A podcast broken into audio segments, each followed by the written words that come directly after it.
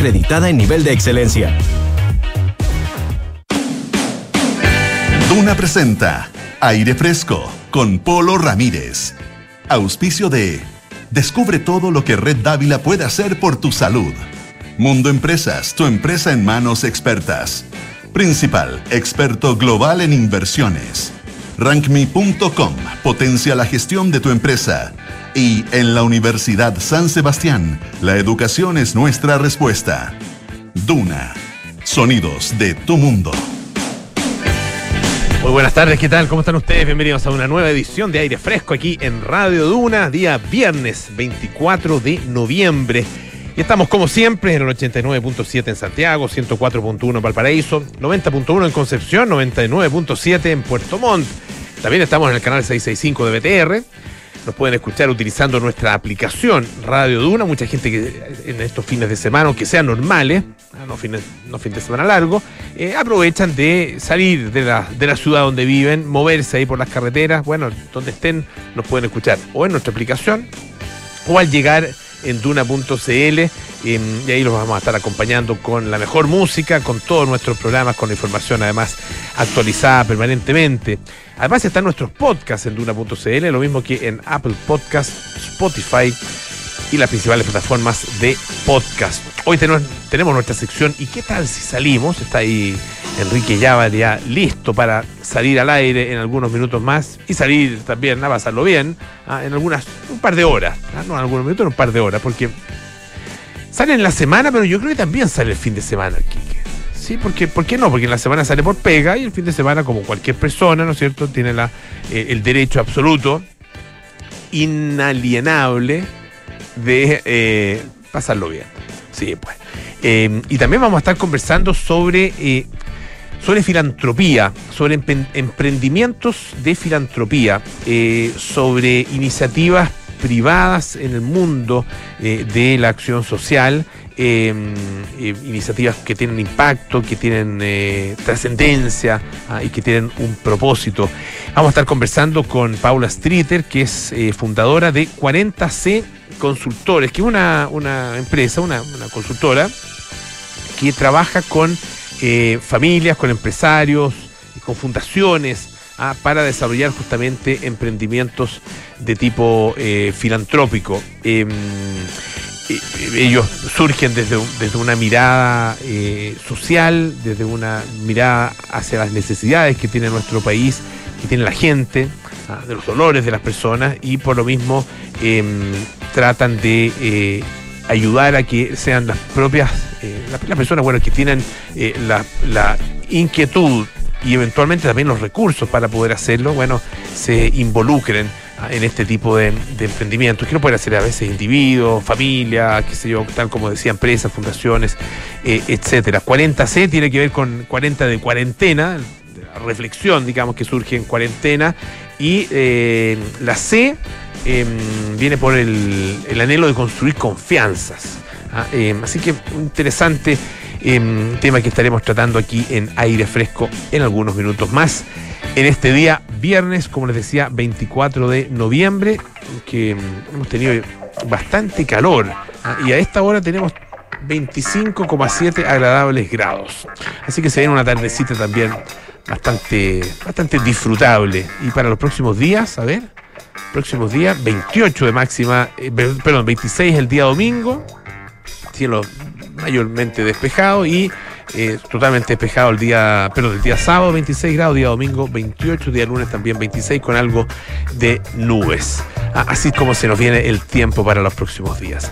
Hay una, una noticia bien curiosa, vamos a partir por una curiosidad. Dice lo siguiente, un titular del diario El País de España. Escuchen bien, la Fiscalía de Medio Ambiente española por supuesto, insta a perseguir por la vía penal la muerte de aves en las pistas de pádel, las canchas de pádel. dice que las colisiones de los pájaros con las paredes acristaladas ligadas al auge de este deporte ponen en alerta a los grupos ecologistas. Curioso, bueno, eh, tal como en, eh, en Chile, en otras partes del mundo también se ha puesto muy de moda el pádel. Yo no lo he jugado nunca, pero dicen que es muy entretenido. Ah, ahí, bueno, no sé. Sí, hay, de, todo. Hay gente que se burla de los jugadores de pádel. No sé por qué razón. Yo no me burlo. Sí, he escuchado que hay ciertos. A veces se refieren a los jugadores de pádel con cierta sorna. ¿ah? Injusto, creo yo. Eh, gratuito, porque cualquier persona que haga deporte a mí me merece respeto. ¿ah? Em, que sea padre. No, no, no tengo nada en La verdad que es un deporte que apenas conozco. Pero bueno, em, las colisiones de aves, dice, con las paredes de cristal de las pistas de pádel preocupan a organizaciones ecologistas. Y dice que eh, hay eh, administraciones locales ah, em, que están también preocupadas después de que algunas de estas asociaciones eh, que trabajan en la conservación alertaran por el aumento de la mortalidad de las aves ah, ligado a la práctica de este deporte. Pues dice que las aves no son capaces de distinguir la superficie superficie acristalada, como le dicen en España, de estas pistas. ¿ah? Superficies eh, de, vidrio, cristal, no sé exactamente el material del cual son. ¿ah? Por lo tanto, ¡paf! ¿Han visto chocar algún pájaro contra un, no contra un parabrisa, que es terrible, sino contra un vidrio en una casa, así, un ventanal? Ahí se ven buenos choques. En mi casa quedó una vez marcado un pájaro. El pájaro entiendo que sobrevivió, por lo menos, por lo menos yo no, vi el, no vi el suceso mismo, pero después me fijé que había como un pájaro, imagínense el aura de un pájaro marcado en el vidrio. Se veía como raro, eh, parecía como medio, era medio fantasmagórico incluso. Pero era un choque que se mandó un pajarraco, no, un, un pajarito, digamos un pajarito, eh, con todo respeto, ¿ah? ¿eh? no vean alguien a, a, ofenderse. No, pero un pájaro ya, un ave. Eh, ¿Cómo habrá que decirle? Ave, Ave, yo creo sí. Una ave, voladora. Ave. Eh, porque hay aves que no vuelan. Bueno, dice que no son capaces entonces de hacer esta distinción, chocan y ¡paf! acaban muriendo. Eh, y han llegado denuncias hasta el Ministerio Público, fíjense.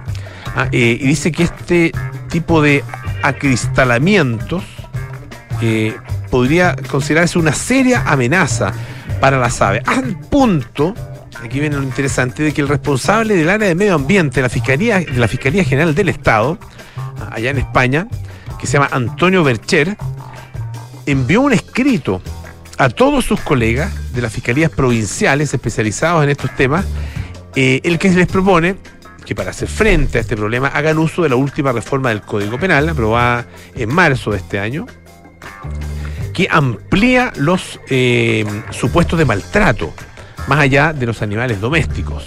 O sea, podría existir entonces, de acuerdo con esta legislación, eh, maltrato hacia otro tipo de animales, cosa que eh, eh, bueno, es bastante efectiva, puede existir. Ah, lo que pasa es que es más difícil de consumar, ah, maltrato hacia otro tipo de, animales, porque es más difícil de pillar, ¿no es cierto? Ah, animales silvestres, qué sé yo. Pero puede haber perfectamente maltrato. esta reforma eh, permite perseguir por la vía penal, dice, las agresiones cometidas a los vertebrados silvestres, como sería el caso de las aves que colisionan con las paredes de las pistas de paddle. Esto fue mm, enviado el lunes por este señor, por el fiscal, señor Bercher, eh, y contempla penas de entre 6 meses y 18 meses de prisión para aquellos que maltraten a un animal vertebrado silvestre, eh, en el caso de que además le causen la muerte. Em, dice que además las administraciones competentes deben proceder a impulsar cuantas medidas fuesen necesarias para la preservación de la fauna y para evitar o disminuir estas colisiones que se extienden a otro tipo de superficies con cristales, ¿no es cierto? Como edificios, por ejemplo, también las pantallas acústicas que hay a veces en eh, algunas carreteras. Em, hasta, dice, hasta la última reforma solo se podía actuar por la vía penal cuando se trataba de especies protegidas. Pero ahora cualquier tipo de especie entonces merece, de acuerdo con eh, esta legislación, una, eh, una protección. Eh, dice que, em, según este escrito, hay, es bastante frecuente que se produzcan, sea necesario el retiro de restos ¿ah? por las personas encargadas de, de las instalaciones de pádel por los servicios de limpieza o por depredadores naturales. Y es graficada, de hecho, esta nota con un estornino muerto tras una colisión en una pista de pádel.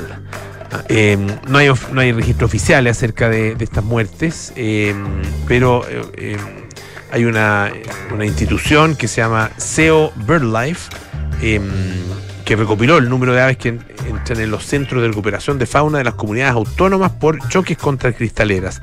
Y habían sido 1002. 1002 entre el año 2008 y el 2018. Dice que, bueno, los que de los que chocan, solo un pequeño porcentaje se traslada, la gran mayoría queda ahí, em, bueno, para su, para su suerte, o para su mala suerte en realidad. Oye, en otra noticia, em, interesante esto, eh, porque tiene que ver con eh, una, lo que llaman el tratamiento Kylie Jenner, ¿ah? que se refiere a retoques, retoques en la cara, ¿ah? para, por ejemplo, rellenar los labios, rebajar la línea del cabello, ¿ah? hacer otro tipo de retoque. Pero esto, en este caso, perdón, tiene que ver con un cuadro de una colección, una colección benéfica, ah, eh, al, que se le ha hecho un análisis muy meticuloso y eh, que retrata a una mujer, una noble eh, del siglo XVII, considerada una de las grandes bellezas de su época, pero dice que su apariencia había sido modificada durante siglos. Diana Cecil se llama. Ah, eh, vivió entre 1596 y 1654. Eh, era bisnieta de William Cecil, eh, Lord Burghley, y uno de los consejeros y amigos, además, más cercanos de la reina Isabel I. Ah, venía de una familia muy, o sea, una familia noble, muy poderosa, ah, como decía, muy cercana, integrante, por supuesto, de la corte jacobina. Bueno, eh, el trabajo sobre este retrato, ah, eh, que está expuesto en, eh, Londres, ah, en un lugar que se llama Kenwood, que es una villa neoclásica, ah, muestra que un artista posterior tenía algunas ideas diferentes acerca de esta supuesta belleza de Cecil y le hizo alteraciones en su aspecto en algún momento entre los siglos XVII y XIX. Fíjense que se retiró de la, de la pintura una capa amarillenta de barniz, barniz muy antiguo, y ahí los conservadores, ah, eh, estos restauradores, descubren que los labios de Cecil habían sido pintados en algún momento para que, se para que parecieran más gruesos, labios más carnosos, em, mientras que su pelo había sido retocado para hacer aparecer la frente más pequeña.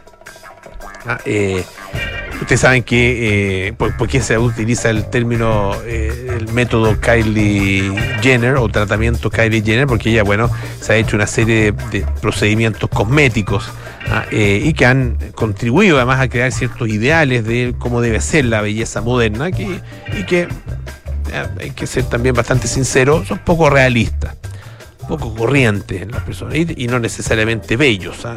Es una versión de lo que supuestamente sería la belleza. ¿ah? Em, dice eh, em, Louis Coulding, que es conservadora de English Heritage, dice que como sociedad moderna, con acceso a filtros de belleza digitales y tecnología de inteligencia artificial, podríamos pensar que conocemos mejor que la mayoría de las épocas la tentación de perfeccionar nuestra apariencia, pero el trabajo de conservación de Diana Cecil ha demostrado que no se trata de un fenómeno nuevo.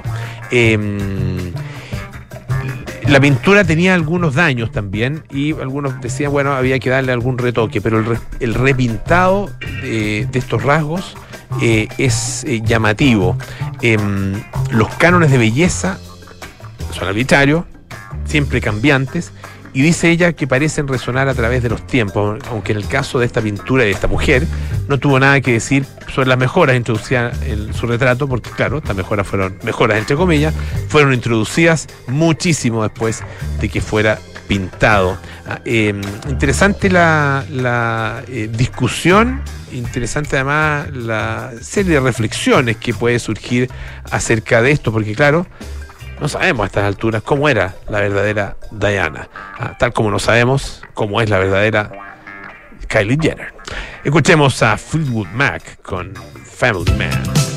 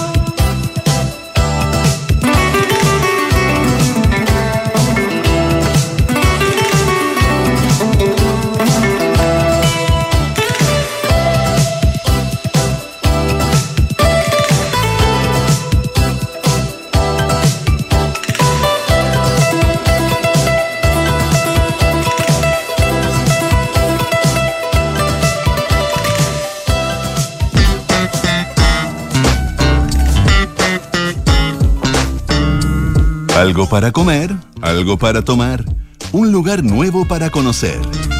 ¿Y qué tal si salimos? Con Enrique Llávar en aire fresco. Qué bien viene esa pregunta y esa invitación en un día como hoy. Ah, Con calor, con rico ambiente, ah, con buena temperatura, buen aire además, Enrique Llávar. ¿Cómo estás? Muy bien, ¿y tu Polo? Bien, también. Qué bueno. Muy bien. en un programa que dan en esta misma radio más tarde, temporada de terrazas. Temporada sí, absolutamente abierta, pero hasta de aquí a hasta abril. Y ojalá menos, que, disfrutarla. que nos acompañe esa rica brisa que había por minuto de esta tarde, que algo refrescaba también para... Sí. Porque una terracita con un poquito de viento, eh, yo creo que algo perfecto. Y les traje una propuesta gastronómica que está inserta dentro de uno de los nuevos polos gastronómicos que tiene esta ciudad. Hablo de la Galería CB, CB Galería, donde el destacado chef Kurt Schmidt eh, decidió abrir tres restaurantes. Ah, mira. Eh, bueno, él viene de una historia, pero muy premiada con 99, eh, que va por ahí por el año 2015. Empezó a entrar a, a distintos rankings de, los mejores restaurantes de América Latina, el 50 Best, el ranking que también hizo algún tiempo la, la marca San Pellegrino. Eh, esa es su historia gastronómica y va a abrir 99 va a abrir Prima Bar también, que fue otro de, su, de sus apuestas, pero se la jugó con algo completamente nuevo, que es lo que tuve la oportunidad de ir a visitar esta semana. Esta propuesta gastronómica se llama Tomata, Tomata. Tomata, y es una comida napoletana, pero al mismo tiempo con la libertad de ser neoyorquina, con la libertad de ser lo que quieran ser en un ambiente donde existe la alta gastronomía, donde la selección de los ingredientes son algo que es fundamental, donde todo se hace en la, la misma cocina, todos los insumos que utilizan lo hacen ahí y la gracia es también un lugar que es informal, relajado y que yo comí ahí y traté de estar lo más compuesto posible, pero terminé relajado, Ya. Pero, te miraste bien. Sí. ah, ya, ya, ya. No, ya, ya. tú sabes. Sí, no, no. Como de sí, costumbre, sí, como de costumbre. sí.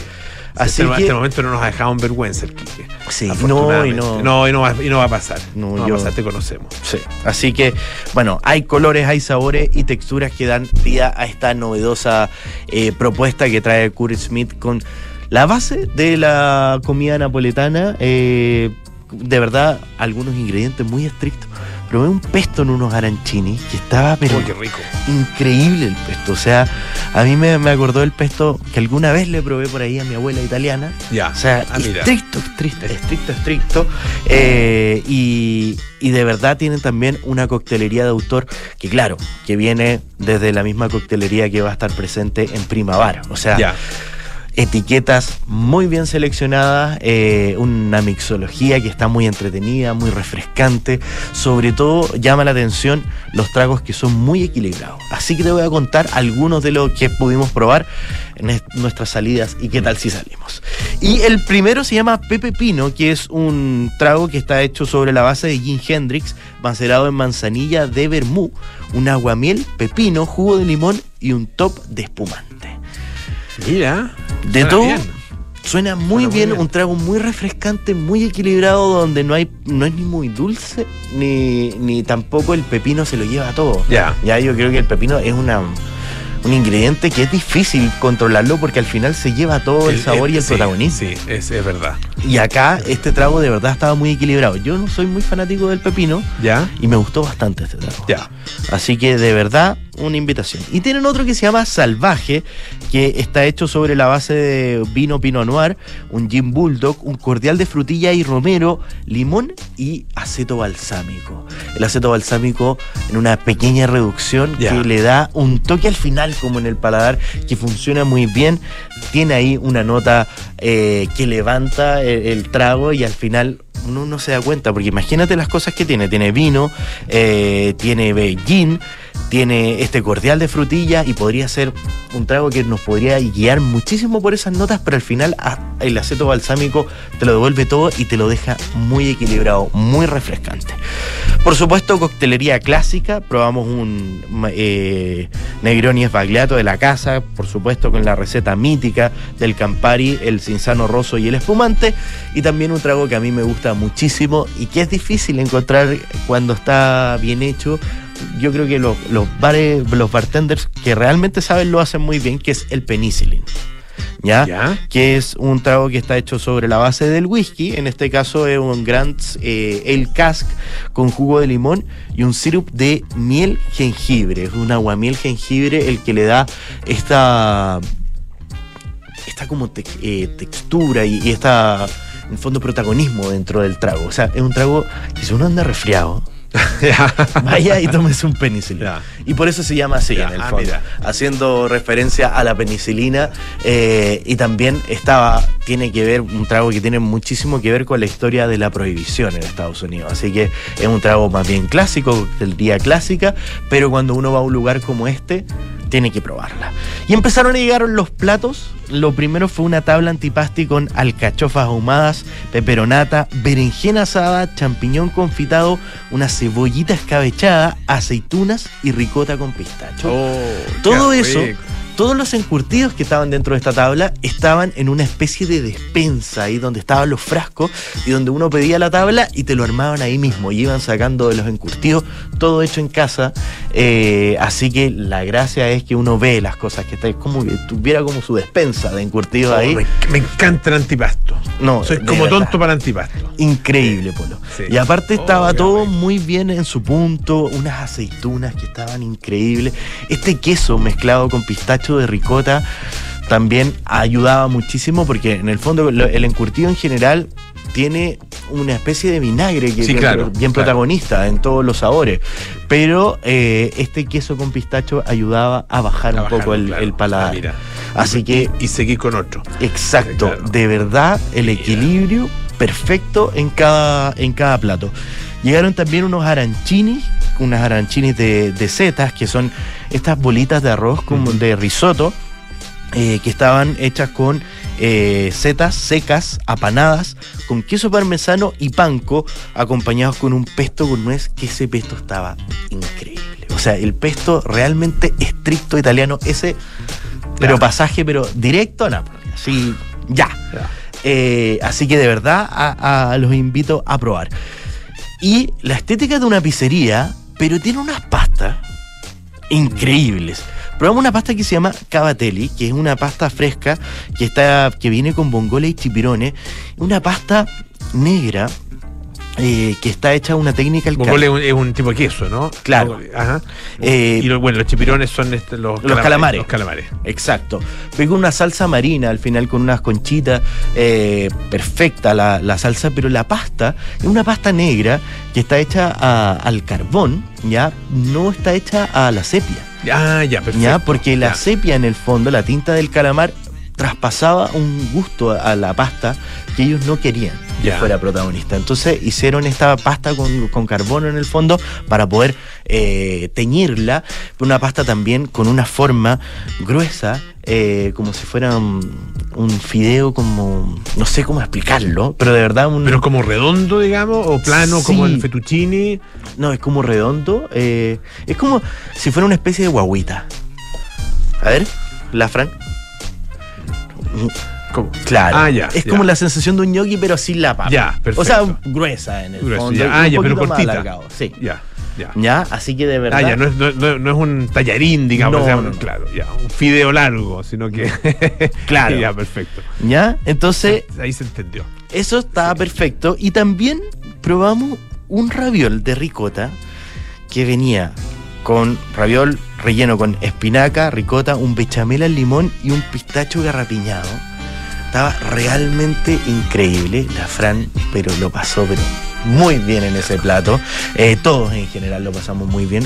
Una pasta de altísimo nivel en una pizzería, lo que obviamente te llama a decir, wow, aquí pues. es un lugar de convivencia para toda la familia. O sea, desde la gente que quiere comer un plato un poquito más, eh, en el fondo, más individual, hasta la gente que quiere pedir varias pizzas y compartir.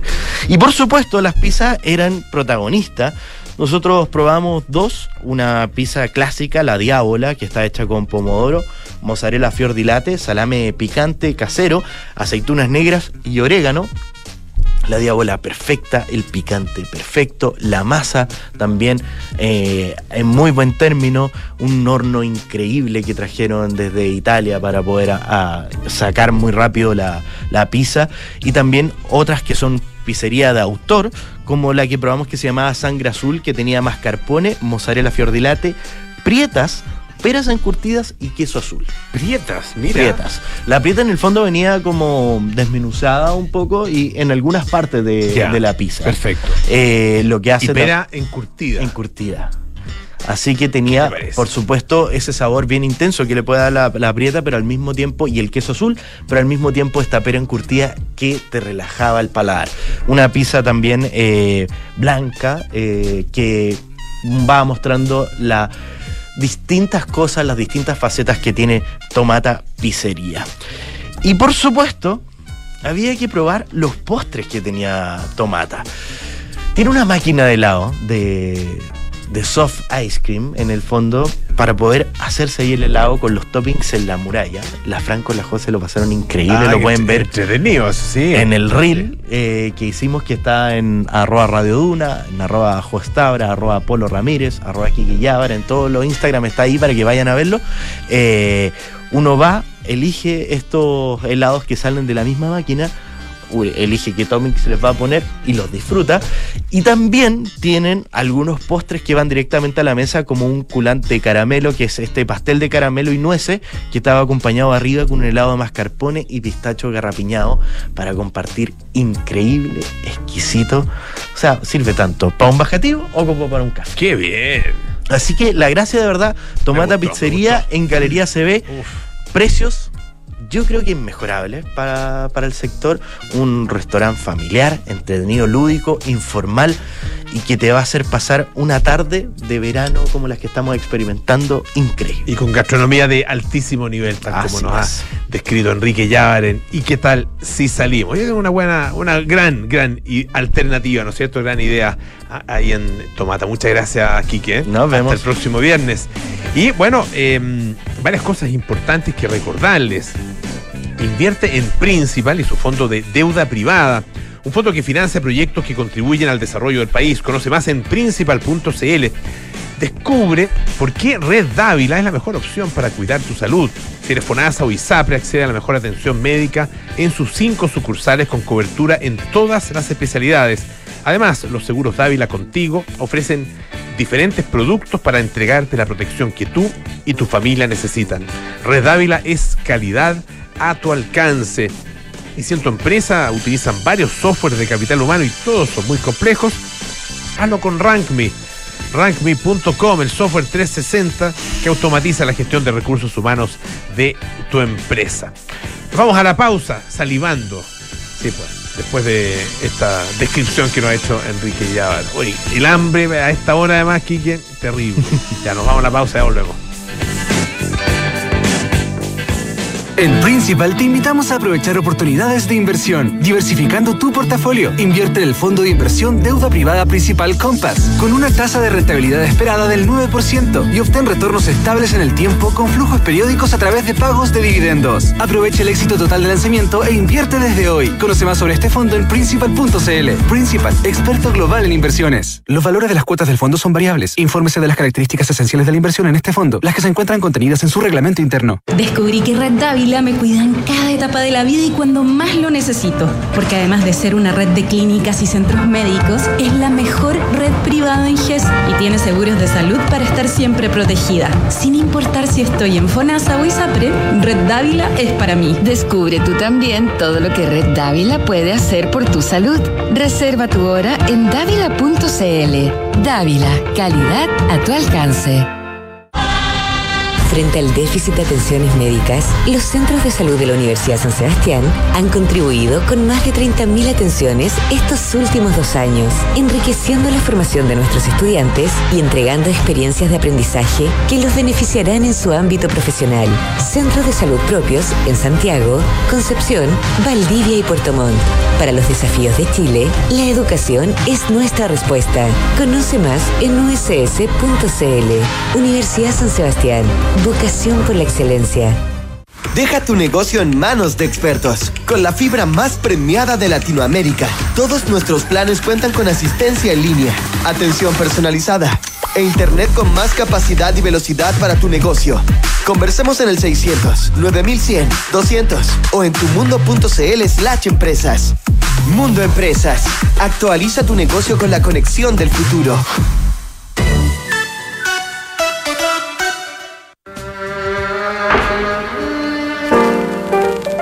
The Car se tomó la escena de fines de los 70 con su mezcla de estilos que los llevaba desde el New Wave hasta el art rock. Su primer disco editado en 1978 los transformó en una de las bandas más populares e interesantes de la década siguiente. El debut homónimo de The Cars. Esta es la historia que te contaremos hoy desde las 8 y media en un nuevo capítulo de Sintonía Crónica Debut en Duna 89.7. Si tus equipos de capital humano utilizan varios softwares y todos son muy complejos, automatiza con RankMe y centraliza los procesos críticos de la estrategia de personas. Saca ventaja de la plataforma All-in-One más intuitiva, robusta y segura del continente. RankMe.com, el software 360 que potencia la gestión de recursos humanos de tu empresa. Enfrentar el cambio climático es tarea de todos. Duna, por un futuro más sostenible. Si el calentamiento global es el gran reto del siglo XXI, el cambio en la producción de alimentos y de energía son parte de las claves para combatirlo, ya que la energía agrovoltaica, que combina ambos aspectos, muestra interesantes resultados. Instalar paneles fotovoltaicos en terrenos de cultivo, de una forma en la que ambos usos puedan convivir, permite mejorar su rendimiento porque los paneles protegen a las plantas de las inclemencias del clima, al tiempo que ofrecen a los productores una fuente de energía limpia y de bajo costo. Investigadores del Instituto Alemán Fraunhofer han demostrado que la energía agrovoltaica eleva la productividad agrícola y la eficiencia de las plantas solares, aumentando también el aporte a la transición a una economía baja en emisiones. Acciona, expertos en el desarrollo de infraestructuras para descarbonizar el planeta. Hoy en día la tecnología nos presenta grandes oportunidades, pero es importante saber qué hacer con ellas. Es por eso que en BTR invitamos a todas las personas mayores a disfrutar y aprender sobre ciberseguridad, con la gran charla dictada por Daniel Halpern sobre cómo protegerte de los riesgos y aprovechar las oportunidades de la tecnología, porque fomentamos la ciudadanía digital sana. Revive la charla en el sitio www.btr.com slash personas mayores. Invita BTR. Estás en aire fresco con Polo Ramírez. Ya estamos de vuelta aquí en aire fresco, esto es Radio Duna. En estos tiempos de cambio sin precedentes, la Universidad San Sebastián se enfrenta a los desafíos de Chile con la herramienta más poderosa, la educación. Universidad San Sebastián, vocación por la excelencia. Tu negocio en manos expertas con la fibra más premiada de Latinoamérica. Fíjese que todos los planes de mundo Cuentan con asistencia en línea, atención personalizada, más capacidad y velocidad para tu negocio. Contáctalos en el 600 9100 200 o en mundo.cl, en tumundo.cl, eso es, tumundo.cl slash empresas. Actualiza tu negocio con la conexión del futuro. Bueno, ya estamos con nuestra invitada de esta tarde. Ella es socióloga, es profesora de la Universidad Católica, también de la Universidad de los Andes y socia de 40C Consultores que es una empresa, una consultora que em, trabaja con em, distintos tipos de eh, entidades, bueno, con individuos, personas, ¿no con familias, con eh, empresarios, eh, oficinas familiares y también fundaciones para el desarrollo de emprendimientos de filantropía y emprendimientos de transformación social. Paula Streeter nos acompaña esta tarde. Paula, bienvenida. Muchas gracias por estar acá en el programa.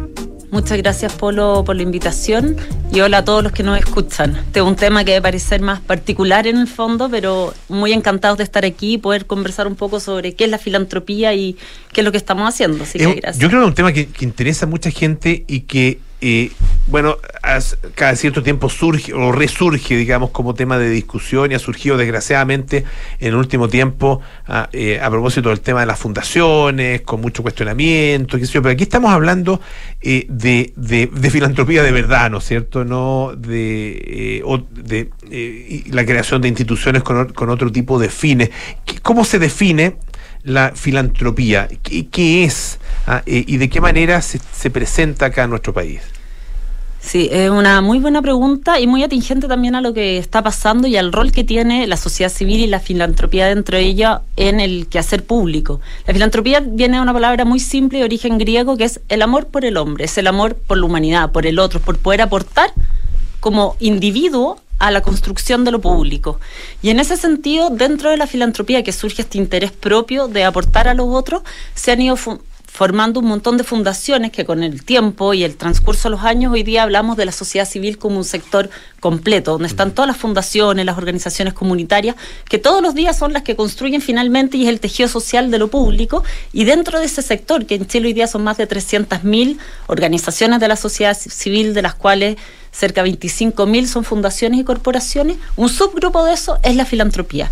Y la filantropía finalmente son aquellas familias, family office, que ponen a disposición su patrimonio, su, su capital para aportar a lo público en diversas temáticas. Y lo hemos visto gran desarrollo en Chile, principalmente en los últimos años, y también en otros países como Estados Unidos, México, Colombia, que tienen una historia bien relevante en filantropía.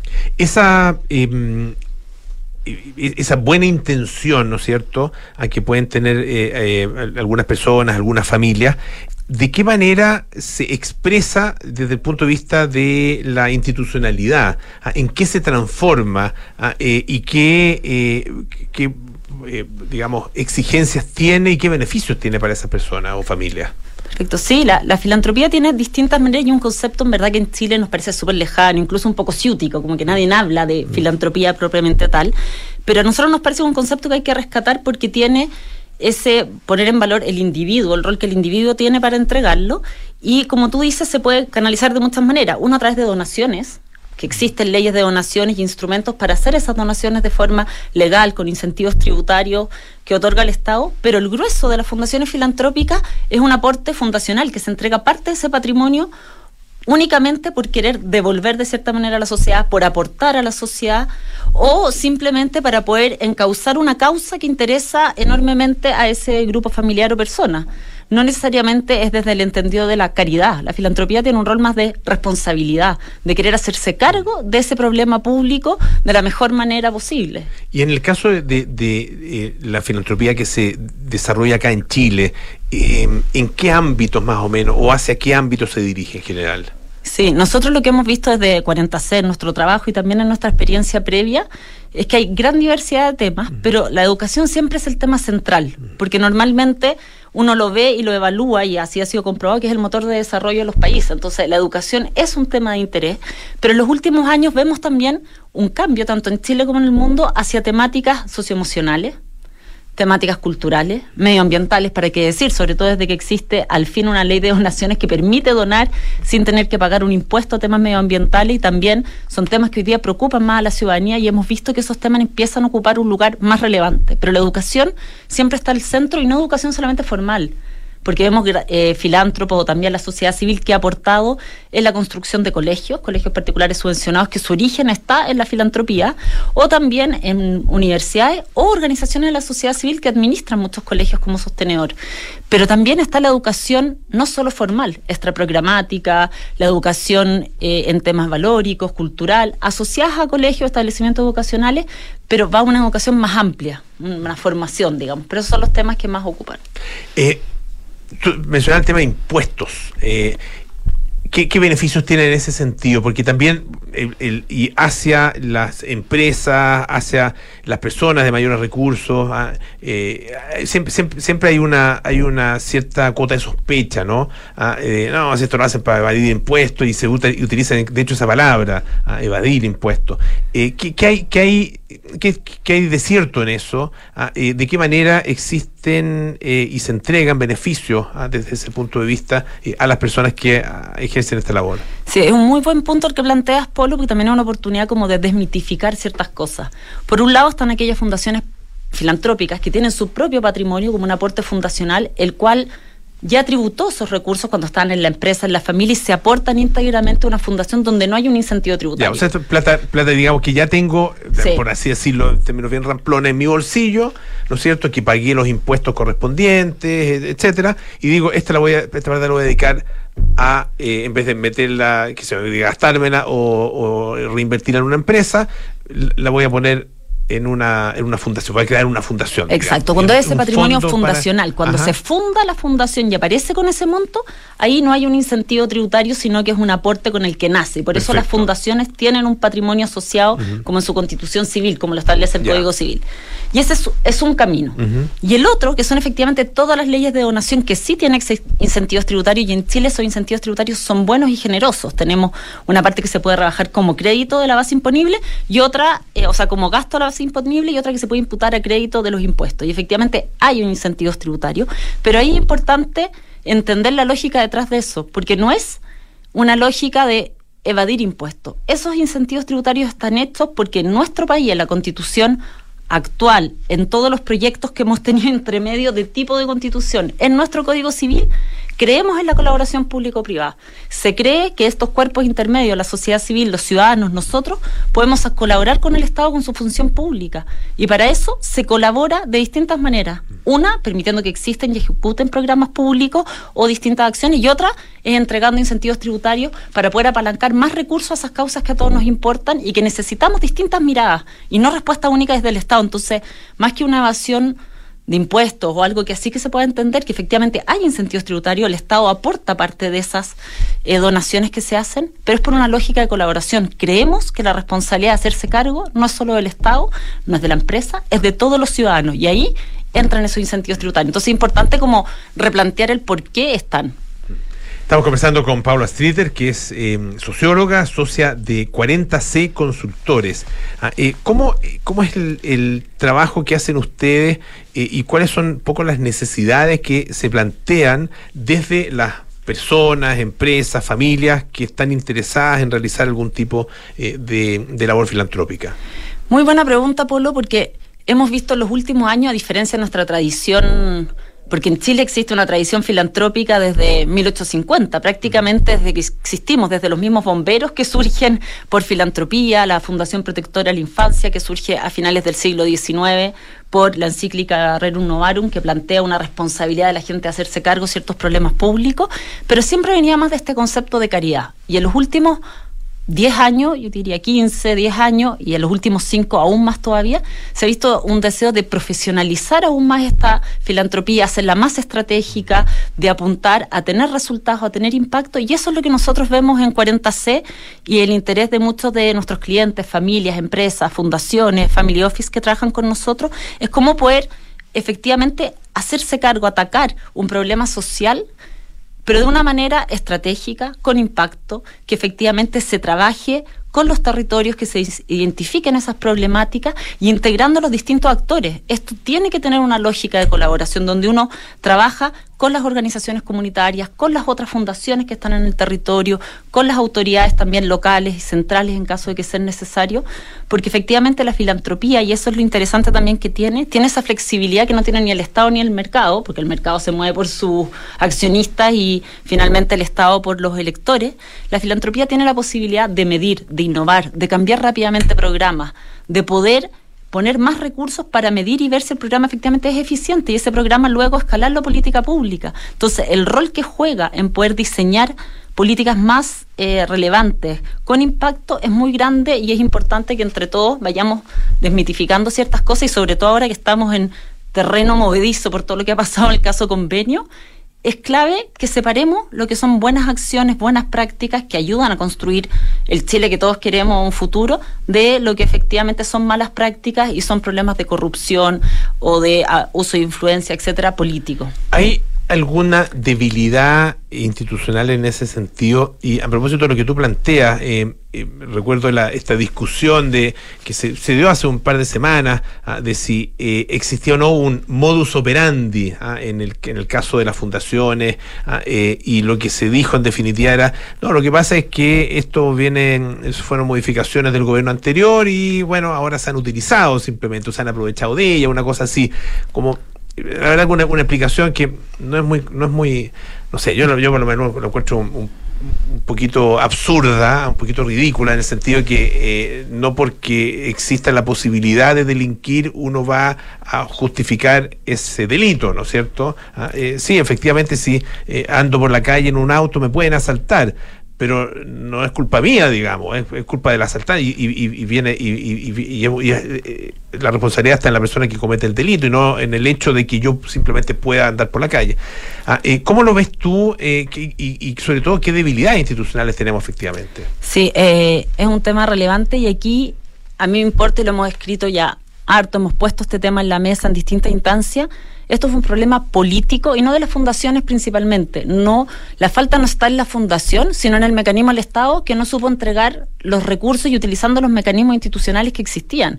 La fundación recibió y obviamente actuó mal, pero el problema mayor está en que se bypasearon todos los eh, la institucionalidad existente. Hoy día efectivamente existen eh, mecanismos para entregar recursos a la sociedad civil y el que se utilizó en este caso específico, que son las asignaciones directas, en el caso convenio, existen por una serie de requisitos que no cumplía ninguno.